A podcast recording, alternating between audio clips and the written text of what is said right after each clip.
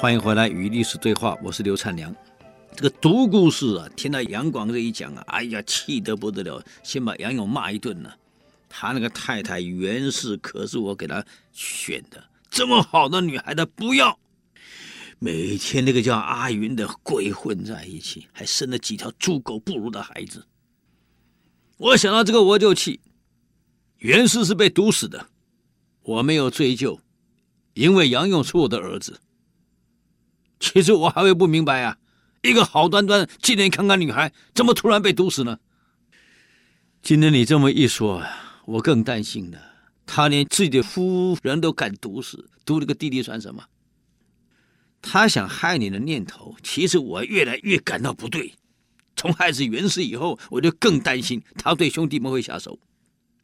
这话只是我没说出来而已。今天我还在，你是他弟弟呀，他对你就如此排挤，如此仇恨，百般想害你。在我死后，哪不能当鱼肉来宰割？我一想到东宫，我就气。什么东西？我更担心，杨勇当了皇帝以后，你们兄弟得在阿云的儿子前面磕头问安，我就想了我就气，痛苦不安。猪狗生的就是猪狗，让我的孩子们将来向那群猪狗磕头问安，什么东西？嗯，哎，算了算了，有娘在。你放心吧，呃，我谅你哥哥也不能怎么样，我看他还能怎么样？杨广听到这这里啊，跪在地上哭啊哭啊，皇后也难过啊。从这个事件以后，独孤氏就下决心要废掉杨勇了，以杨广取代。那么杨广在取得文帝跟皇后的信任以后呢？你想，光他们两个信任还不够啊。你总不能早在父母面前讲哥哥不好吗？不，他要当圣人，哥哥不好的事儿他不能讲，一定是绝口不谈。他私下买通了杨勇身边伺候他的那一些太监啊，这个宫女啊，全买通了，给重金，天天给钱，给赏赐，要收集太子不对的行为、不法的行为。贪污的行为，或是腐败的行为、好色的行为，只要是负面的，你们就给我收集好。什么时候、什么时间干了什么鸟事儿，人家有什么反应，全部记录好，送交出来。人家已经渗透到你身边了，你还不知道啊？这就有一点像当时胡宗南身边的熊向晖呀！哎呀，可能我们台湾人对熊向晖不了解，只知道胡宗南将军。西南王胡宗南速度剿延安失败，为什么失败？为什么每次剿延安，你中共都准备了，让你扑空，让你失败，让你出师出不成？太奇怪了。原来他的义子，他认的干儿子，他的机要秘书熊向晖，清华毕业的，直接向周恩来负责，谁都没想到。再加上这个胡宗南跟当时的戴笠。还有这个毛人凤啊，郑介民几个搞特务的关系非常好，同学嘛，好的不得了，所以很多问题也就压下来了，就让熊向晖更有机可乘。有一次，这个胡宗南去拜访戴笠的人去了，结果熊向晖睡着了。哎，这这个怎么我的机要秘书睡着了呢？嗯，在车上睡着了，就问了一下。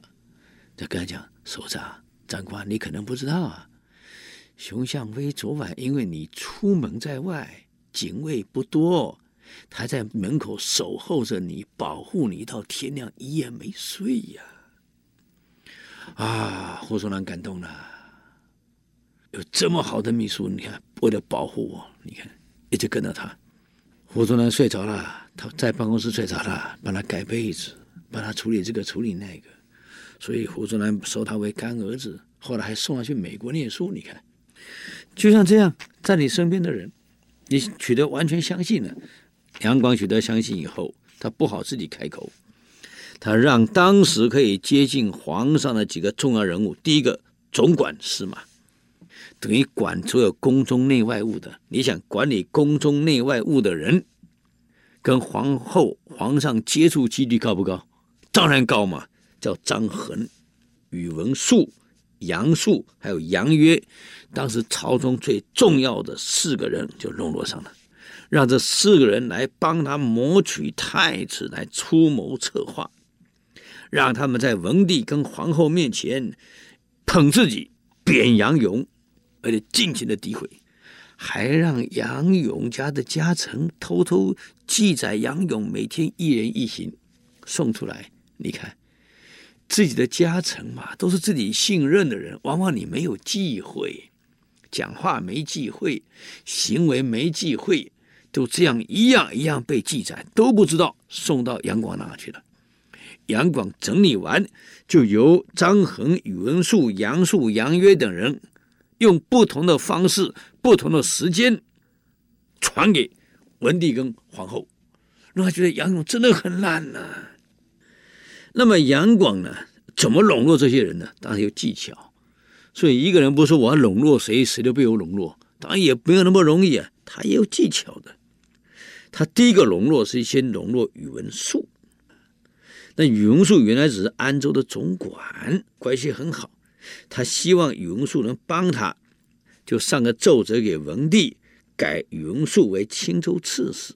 在宇文述行前呢，杨广给了他很多的金银财宝。当做活动费，所以这些王子监呐，钱太多，金银财宝取之无尽，才可以胡作非为。所以长孙皇后啊，就了解这一点，因此你看长孙皇后的约定啊，她所有的孩子，包括当时的李承乾、李泰、李治，所有的他他生的孩子，每一个月的费用。跟你盯死，采取类似现在零基预算、全年预算，把你盯死，让你没有剩余的钱去活动、去胡搞。